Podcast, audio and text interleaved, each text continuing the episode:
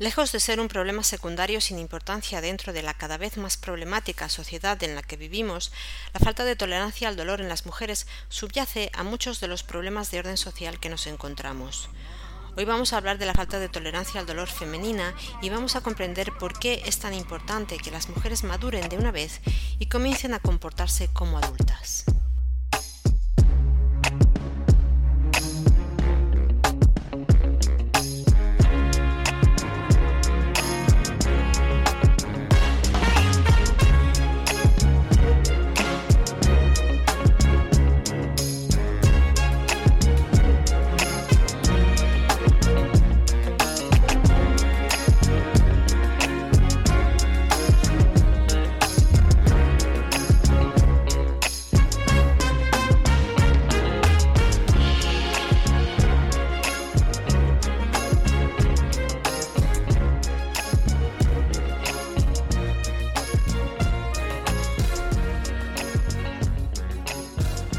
Una buena parte de la conducta femenina está guiada y condicionada por la falta de tolerancia al dolor. Vemos esta falta de tolerancia al dolor en las relaciones de las mujeres con otros adultos, en su forma de criar a sus hijos, en la forma de tomar decisiones importantes o justamente en la omisión en la toma de decisiones. La falta de tolerancia al dolor es un infantilismo que subyace a muchos otros infantilismos que vemos en el comportamiento de las mujeres hoy. Y no esperamos que todo el mundo sea valiente y que todas las personas tengan tanta tolerancia al dolor que puedan soportar lo que sea. Validamos el dolor, pero sí esperamos que los adultos se comporten como adultos y que desarrollen el coraje que se necesita para solucionar sus problemas. La resiliencia en los humanos, según la RAE, es la capacidad de asumir con flexibilidad situaciones límite y sobreponerse a ellas. Pero en psicología se entiende además que la resiliencia podría hacer que saliéramos fortalecidos de situaciones traumáticas o difíciles. Muchas mujeres se aplican esta teoría y viven convencidas de haber salido fortalecidas de una situación, pero una observación atenta de su comportamiento nos da a entender que no solo no han salido fortalecidas, sino que no han salido en absoluto. Se ve cuando una mujer sale de una relación de maltrato y se mete en otra relación exactamente igual. No hay aprendizaje, no hay fortalecimiento y no hay integración del trauma. Esa mujer sigue mal y sigue cometiendo los mismos errores una y otra vez. En ese sentido, la teoría de la resiliencia le serviría a esa mujer para halagarse y validarse a sí misma sin llegar a comprender el proceso traumático en el que está inmersa. Estas actitudes las explica esta falta de tolerancia al dolor, como vamos a ver aquí, y toda la negación que va con ella. Teorías como la de la resiliencia, la felicidad, la psicología positiva y la nueva era refuerzan la falta de tolerancia al dolor de todas estas mujeres. Todas estas teorías invitan a las mujeres a ponerse una máscara para ocultar los problemas y seguir viviendo una farsa en la negación más absoluta que le hace daño a ella y a todo su entorno son el tipo de discursos y argumentaciones que refuerzan la evitación desde el momento en que el psicólogo también evita encarar el problema de la mujer. Tengamos en cuenta que los psicólogos somos mayoría mujeres y que muchas psicólogas tampoco tienen tolerancia al dolor. Una psicóloga que no puede soportar su propio dolor no entrará nunca en el trauma ni demasiado profundo en el psiquismo de un cliente porque le dará demasiado miedo a ella misma. El reprocesamiento del trauma precisa de una fortaleza en el terapeuta que muchas sencillamente no tienen. La persona traumatizada necesita que alguien sustente su dolor, que alguien se encargue de eso, porque ella no puede sola. Si la psicóloga teme el dolor ajeno como el propio, jamás solucionará sus problemas y por lo tanto tampoco podrá solucionar los problemas de sus clientes.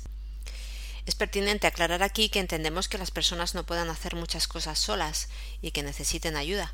Todo lo relacionado con el trauma es prácticamente imposible de hacerlo uno solo, pero eso no les impide hacerlo a muchas personas, no nos ha impedido hacerlo a muchos.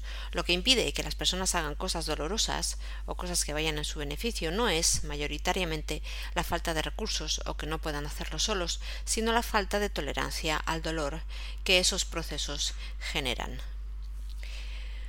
Cuando la psicología refuerza estas actitudes en las mujeres, lo que estamos haciendo es validarlas por no atreverse, es decir, por ser cobardes, en definitiva, porque de eso hablamos. Por eso las pseudoterapias tienen tanto éxito. No es porque los pseudoterapeutas sean buenos, se trata solamente de que practican la consolación. Poner paños calientes a las mujeres intolerantes al dolor les hace sentir bien momentáneamente, de un modo que ambos toleran, el terapeuta y la cliente. Y por eso les gusta tanto a ambas partes, por eso se complementan también.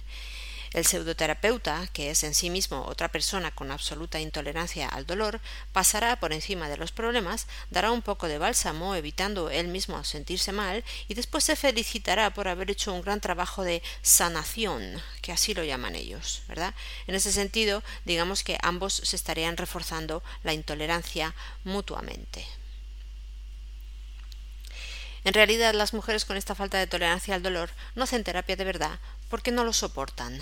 Las técnicas terapéuticas que funcionan de verdad generan dolor y es un dolor que se va pasando con el tiempo y se va integrando, pero siempre hay, o casi siempre, una primera fase en estas terapias que puede durar unas semanas que resulta dolorosa. ¿eh? Y para eso, para soportar eso, tienes que tener un mínimo de tolerancia al dolor.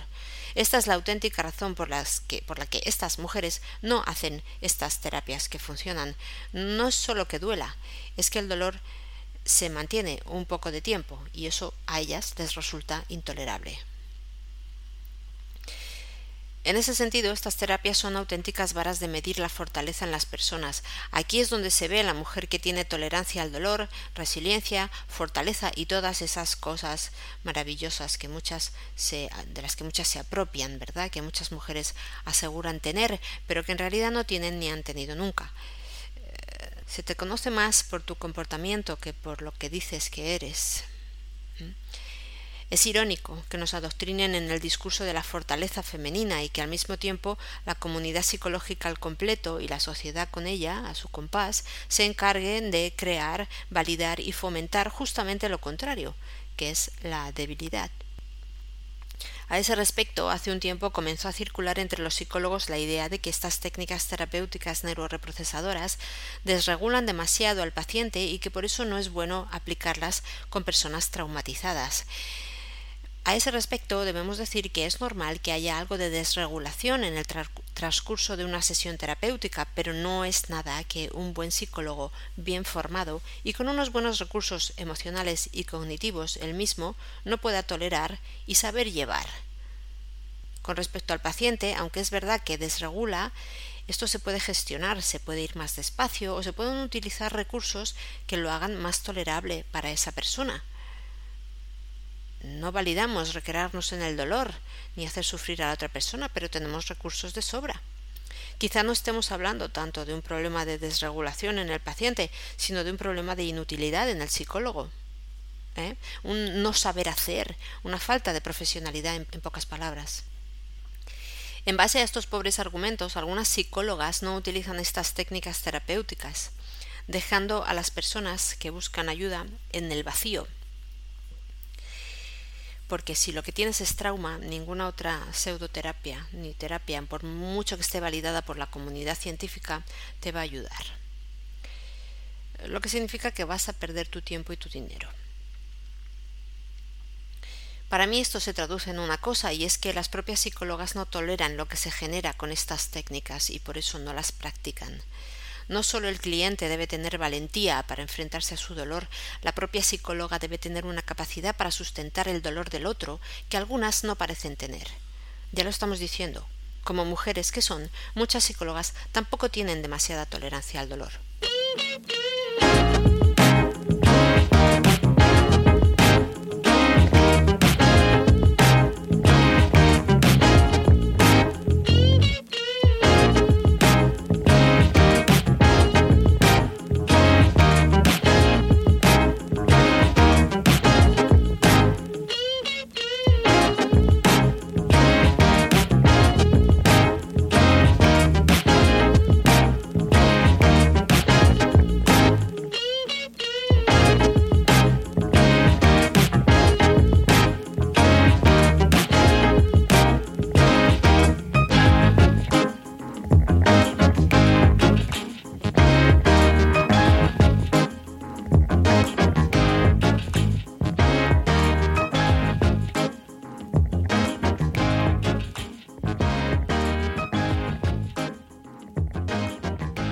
Desgraciadamente, las consecuencias de la cobardía no las pagan solo las mujeres, sino sobre todo sus hijos.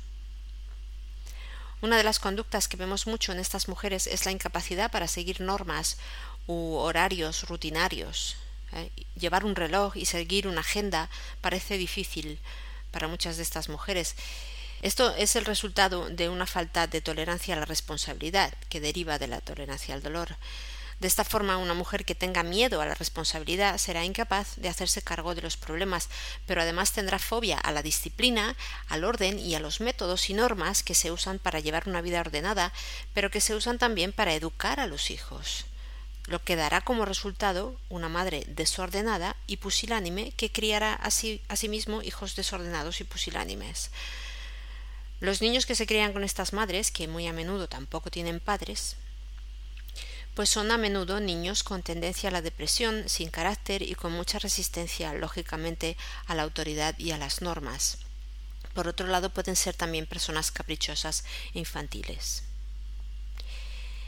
En ese sentido, muchas mujeres que estén leyendo esto es posible que ni siquiera conciban que uno pueda hablar en términos de disciplina en estos tiempos de censura y donde uno ya no puede hablar de de esto, de cómo educar bien a los hijos, porque enseguida te saltan a la yugular los expertos en educación, ¿no?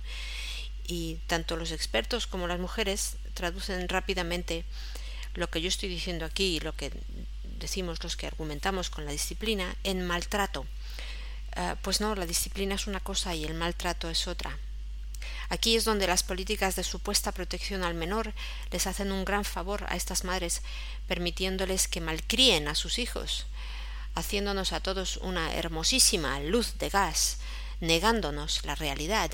Esto es, que la negligencia es la forma de maltrato que deja más damnificados en el mundo.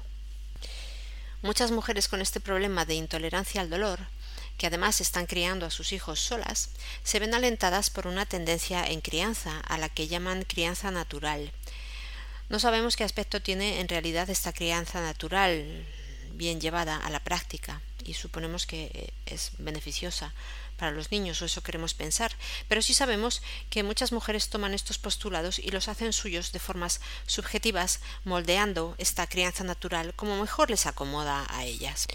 La pura realidad es que cuando las madres consienten a sus hijos lo que sea, cuando son incapaces de disciplinarlos en un orden y unas normas, cuando ni siquiera les ponen horarios ni les exigen un comportamiento ni un rendimiento concretos en ningún área de la vida, no es porque estén practicando la crianza natural, lo que ocurre es que no soportan el malestar de tener que decir que no, o el estrés que supone llevarle la contraria a alguien, o generar un posible conflicto, o lo peor de todo, que alguien se enfade con ellas. ¿eh? Estas cosas, todas estas actitudes y comportamientos generan un dolor emocional que ellas no soportan de nuevo la falta de tolerancia al dolor. No hace falta decir que no hablamos de mujeres maduras, sino de mujeres niñas que se quedaron ancladas en la infancia. Muchas de estas mujeres no solamente no son capaces de ejercer ellas mismas ningún tipo de disciplina, sino que tampoco permiten que otros lo hagan. Ni siquiera el padre. Y esta es una de las causas de que los padres hayan desaparecido de la foto en miles de hogares. Increíble pero cierto. La tolerancia al dolor de la mujer puede llegar a impedirle puede llegar a hacer que ella le impida al padre que haga de padre y que ejerza disciplina, que ponga normas o incluso, atención, que ponga castigos a los hijos, un castigo, ¡oh, horror. Si la mujer insiste en negarle al padre esta función de padre, pues se generarán una serie de conflictos en la pareja que a la larga serán intolerables y terminarán separándose, terminarán haciendo que la pareja se separe y a partir de ahí los niños se criarán solamente con la madre y en base a la comprensión retorcida de la vida que tenga la madre, como estamos explicando aquí, es decir, de forma negligente o cuasi negligente. Porque por supuesto todo esto que hacen estas madres entra dentro del rango que podríamos llamar negligencia. Y lo vemos por el trastorno que genera en los hijos. Como se puede comprobar, todo esto vincula muy estrechamente con la complacencia femenina de la que ya hemos hablado en otra entrada igualmente interesante. De hecho, la complacencia es también un reflejo y una consecuencia de esta intolerancia al dolor. Y luego está la culpa, ese dragón dormido al que todo el mundo teme. Otra de las razones que llevan a las mujeres a ser complacientes y a no regañar a sus hijos o consentirles todo sería la culpa. Y es que la culpa también provoca dolor y por eso las mujeres la evitan todo lo que pueden. En el caso de la culpa, además, termina convirtiéndose en una responsabilidad social de alguna forma, porque parece que la sociedad al completo tuviera que hacerse responsable de todo aquello de lo que las mujeres no se hacen responsables. Así que, para no hacer sentir culpable a la mujer y evitar generarle unas emociones que no pueda tolerar, pues la sociedad entera se ve impelida a una conducta concreta en su trato con las mujeres, o a la omisión de una conducta concreta, y esto se ve sobre todo en el contexto de las relaciones terapéuticas. Los psicólogos, en concreto, parece que estuviéramos obligados a hablar de una forma concreta o a evitar hablar de ciertas formas o de ciertas cosas para no hacer sentir mal a la mujer, para no hacerle sentir culpable o para no generar un conflicto dentro de su cabeza. No hace falta explicar que esto no ayuda a las mujeres, pero que además tampoco ayuda a la sociedad. Un adulto debería ser capaz de hacerse cargo de sus problemas y el psicólogo debería ayudarle a eso, en lugar de ayudarle a evitar siquiera mirar esos problemas. No solamente la psicología positiva o la nueva era se han creado a la medida de la cobardía femenina. La industria farmacéutica ha visto una oportunidad única en este umbral de tolerancia tan bajo que padecen las mujeres. Cuando una mujer no puede soportar la ansiedad, la depresión o cualquier otra emoción que se salga de su umbral de tolerancia al dolor, que suele ser bastante bajo, la mujer corre a la farmacia a que le den una pastilla que le aplaque las sensaciones que le generan estas emociones. Si la farmacéutica ha llegado a ser lo que es hoy, es gracias a la falta de tolerancia al dolor en las mujeres. Dicho de otro modo, la farmacéutica se sustenta sobre los hombros de la cobardía humana.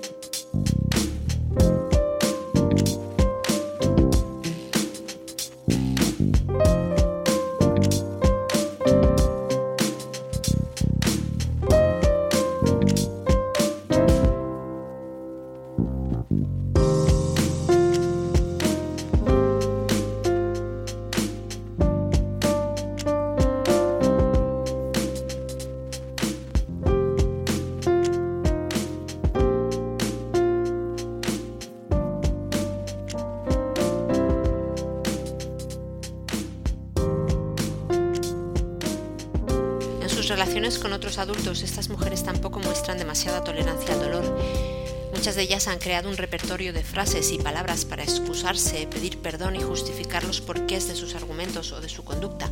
Son mujeres que empiezan sus frases muchas veces diciendo cosas como no te enfades, por fin, pero y a continuación explicarte lo que piensan de ti o aquello que piensan que te va a molestar, que puede ser algo tan simple como que el color de la blusa que te has puesto hoy pues no te queda demasiado bien, ¿no? Un comentario que entre amigas y mujeres adultas pues no tendría la mayor importancia, pero que para ellas es todo un mundo, ¿no? Y supone una cantidad de recursos emocionales que de hecho muy bien podrían ahorrarse y emplearlos en unas cuantas sesiones terapéuticas, ¿verdad? Es complacencia, sí, lo que vemos aquí, pero es también falta de tolerancia al dolor. Si yo me acerco a una amiga a decirle, oye, esos pantalones no te quedan bien, puedo esperar que mi amiga se enfade y que tenga una reacción negativa contra mí, pero como la adulta que soy, voy a poder soportarlo. Eso no me va a generar un problema emocional a mí, ni psicológico, que me lleve una semana a superar. ¿eh? va a ser un trance, un compromiso más o menos grande que mi amiga y yo vamos a poder sortear y vamos a seguir adelante sin, sin mayores problemas porque así es como nos comportamos los adultos en estas situaciones, ¿verdad? Mm. Pero para una de estas mujeres, esta sería una situación que podría suponer un coste emocional demasiado grande para ella. Tener que tolerar el dolor del rechazo de una amiga a la que le hace un comentario, pues le supondría, como digo, el, uso de, demasiados recursos y, y, una tolerancia al dolor que, no tienen. Mm. Y luego, ya que estamos, también me gustaría comentar que hay situaciones en las que se ve claramente que estas mujeres podrían ahorrarse este tipo de comentarios pero por alguna razón sienten la necesidad de decir lo que piensan, porque piensan que tienen derecho a hacer lo que quieran y a decir lo que quieran. Mm, y es algo que no casa demasiado bien con la complacencia y con la intolerancia al dolor, pero hay algo que les impele a estas mujeres a hablar y a decir lo que piensan. Y es, desde mi punto de vista, esa forma de haber sido erróneamente empoderadas para pensar que solo tienen derechos y que pueden hacer y decir lo que quieran y puesto que tengo una opinión puedo decirla aunque nadie te lo haya pedido. Es decir ya hablaremos de las opiniones no pero no el hecho de que uno tenga una opinión tampoco significa que la tenga que ir soltando por ahí en cada circunstancia que se le ponga tiro a uno verdad entonces digamos que estas mujeres como tienen piensan que tienen este derecho a hacer todo lo que quieran o decir lo que quieran o dar su opinión cuando les venga en gana pues lo hacen pero luego se les plantea un problema porque no quieren tener que hacerse cargo de la responsabilidad que su comportamiento conlleva. Y aquí vemos una clara representación del tipo de respuesta que clasificamos en psicología como pasivo-agresiva. En muchas ocasiones estas respuestas pasivo-agresivas que todos habéis visto o incluso las habéis llevado a cabo, pues están guiadas por una auténtica maldad, una mala intención y una, una intención de hacer daño a otras personas. Es decir, que son, las llevan a cabo personas manipuladoras. ¿no? Y no negamos que la persona con poca tolerancia al dolor no tenga algo de manipuladora, ¿verdad? En general, las mujeres tenemos tendencia a manipular, ¿verdad? Psicológicamente. Es una capacidad que tenemos a falta de eh, fortaleza física, de, donde un hombre a lo mejor utilizaría la violencia, la mujer utiliza las capacidades psicológicas, como por ejemplo la, la manipulación, ¿verdad? Para defenderse. Entonces, como decimos, esta actitud puede venir de una persona manipuladora. Pero en otras ocasiones, la persona que se comporta así de forma pasivo-agresiva puede hacerlo porque se siente empoderada para decir lo que piensa, pero una vez que ha agredido al otro, Mm, se da cuenta de lo que ha provocado en el otro y se da cuenta también de que no va a poder soportar la respuesta del otro. Y entonces adopta una actitud de víctima y se muestra sumisa ante el otro. Eh, no sé si habéis visto alguna vez este comportamiento en los gatos, ¿eh? cómo se agachan ante el macho alfa y se muestran sumisas, como digo, pues esperando a que el otro sea compasivo con ella, esto es un comportamiento pasivo-agresivo y no queremos justificar este tipo de comportamiento diciendo esto. Yo no estoy intentando justificar esto. Yo no valido esta respuesta como no valido ningún tipo de comportamiento que suponga una manipulación del otro. Por supuesto, como no podía ser de otra forma, muchas de estas mujeres se dedican a actividades vinculadas con lo que hoy se denomina arte. En otra entrada ya hablamos de los recursos creativos, que son actividades que nos hacen sentir bien y que nos ayudan a tolerar el dolor en el día a día durante procesos terapéuticos a largo plazo. Algunos de estos recursos creativos podrían ser pues la lectura, las, manualidades, em, cuidar animales, eh, en fin, todo ese tipo de em, actividades eh, rutinarias, ¿no? También las actividades artísticas como pintar, cantar, bailar, etcétera. Y mm, explicábamos también en esa entrada que quedarse anclado en los recursos creativos no solamente no integra trauma, es decir, estar practicando recursos creativos todo el tiempo no integra trauma, sino que eh, muy lejos de eso amarra a las personas al infantilismo y refuerza el trauma de alguna forma, ¿verdad? Es decir, la persona se hace adicta a esto y tiene que volver y volver y volver y seguir practicando esa actividad para, para poder sentirse mínimamente bien. Eso es un indicativo de que no hay ningún trauma integrado ahí. El trauma sigue su curso en ese cerebro, ¿verdad? Entonces, muchas mujeres traumatizadas no pueden superar esta fase, esta fase de los recursos artísticos o creativos porque son adictas, como estamos diciendo, a la sensación que esto les provoca. Vuelven y vuelven y vuelven porque realizar esta actividad les ayuda a evitar el malestar psicológico o emocional que padecen y que no soportan. Digamos que los recursos creativos y estas tontunas infantiles a las que muchas mujeres se dedican hacen, harían el mismo efecto que las drogas de farmacia que se toman para anestesiar el dolor y no tener que hacerse cargo de él. Entrar en un estado alterado de conciencia mientras estás haciendo ganchillo o un rompecabezas, pues evita tener que centrarte en el dolor emocional que estás experimentando. Esta es la evitación en la práctica, tal cual. Además, este tipo de comportamientos están vinculados al trauma, como estamos diciendo, y sería la razón por la que encontramos a tantas personas traumatizadas que terminan dedicándose a actividades artísticas. Yo ya lo he dicho en otra ocasión y lo explico en mi libro en femenino plural. El arte es la expresión del trauma humano, pero por supuesto solo para aquellas personas que no toleran el dolor y que por lo tanto son incapaces de superarlo. Y es pertinente explicar que yo no niego que muchas de estas cosas sean auténticamente dolorosas. Yo misma he pasado por este proceso de integración del trauma, de un trauma grave y complejo, y he sufrido mucho en el proceso. Es decir, que no es que yo no sepa lo que, de lo que estoy hablando, no es porque yo no comprenda eh, lo que ocurre que estoy diciendo esto, sino justamente al contrario. Hablo así porque lo comprendo perfectamente, porque yo lo he hecho y he visto a muchas mujeres en ese proceso y muchas que se han quedado a medias también. Porque no lo soportan? Esto lo comprendo, lo comprendo perfectamente. Ahora bien, también comprendo que somos adultos y que una de las características de la vida adulta es, es o debería ser, precisamente, la responsabilidad a través de la cual tomamos las riendas de nuestra vida.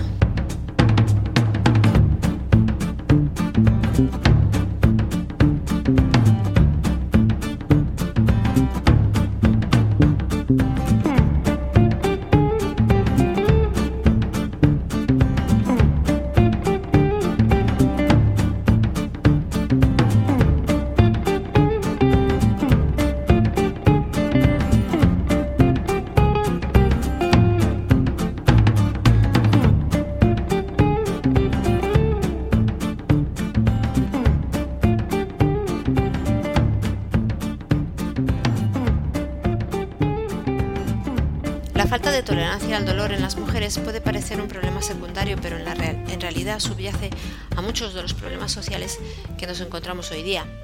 Antiguamente, en lo referente a la crianza de los hijos, la complacencia y la falta de tolerancia al dolor en la mujer la compensaba el hombre, el padre, que sí era capaz de aplicar la disciplina sin que le doliera, o por la, aparentemente no les duele. Los hombres tienen mucha más tolerancia al dolor y esto ha, dolido mucho ahora, ¿verdad, chicas? Cuando lo acabáis de oír, que sí, que os digan en esta era del feministado que el hombre tiene mucha más tolerancia al dolor que la mujer. Duele, duele. Pues mira, a lo mejor es un signo de que no estás tolerando bien el dolor, si eso te ha dolido.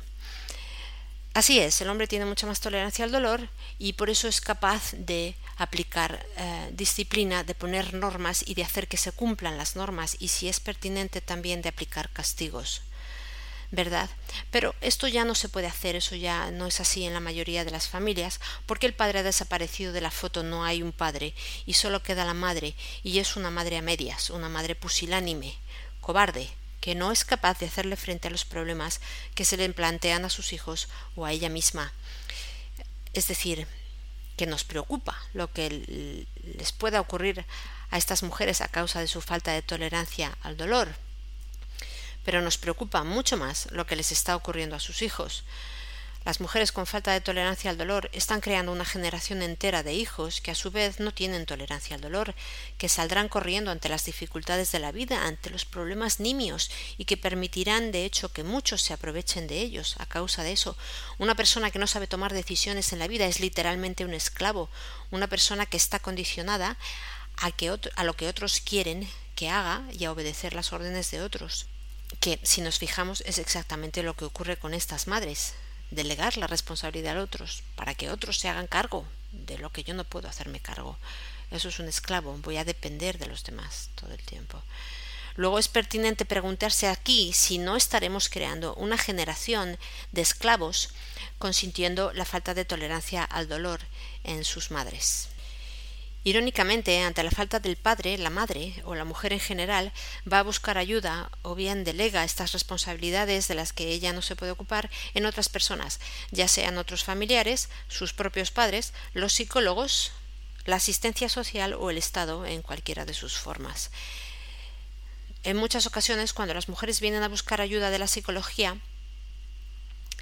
porque ya no saben qué hacer con sus hijos, con sus novios, con sus jefes o con lo que sea, pues muy claramente, muy claramente, aunque no lo expresen así, lo que nos están diciendo a los psicólogos es, por favor, ocúpate tú, porque yo no puedo. Ahí está, esta es la más clara representación de la falta de tolerancia al dolor. en la mujer. Muchas mujeres salen a buscar ayuda de forma desesperada para que alguien tome las decisiones que ella no puede tomar, para que otros ejerzan la disciplina que ellas no saben ejercer y en definitiva para que otras personas sean los adultos en unas situaciones en las que ellas no saben ser los adultos, quizá porque no lo han sido nunca. Pero no todas las mujeres se comportan así. Hay otras que jamás permitirían que otras personas se inmiscuyeran en su forma de criar a sus hijos. Son mujeres que se lanzan a divorciarse o separarse rápidamente en cuanto el padre intenta ejercer algo de disciplina, hacer de padre. No digo ya de disciplina, siquiera intentar educar a los hijos. Porque para educar a los hijos hacen falta normas, y ante el más mínimo asomo de una norma, muchas mujeres cortan por lo sano, rápido. Pero, como digo, estas no son de las que vienen a pedir ayuda después porque no lo permiten, no permiten que nadie se inmiscuya ahí.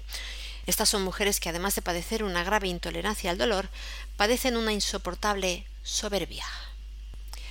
No hace falta decir que la mujer sin tolerancia al dolor mirará para otro lado cuando sus hijos tengan problemas y no solamente problemas menores, sino problemas graves como pueden ser violencias físicas que estén sufriendo, por ejemplo, en, el colegio, o incluso abusos sexuales, como ya hemos explicado largo y tendido en estos podcasts. Con todo esto, pretendemos exponer el daño que genera en todo el tejido social esta falta de tolerancia al dolor en las mujeres y por qué debería ser un problema para tratar por la psicología de forma inmediata, pero no de la forma en que se está haciendo, mediante la ocultación y la táctica de la sonrisa pegada en la cara, sino con la valentía que tampoco la psicología ha mostrado tener nunca reconociendo que es un problema grave e instando a las mujeres a que se lo traten de una vez.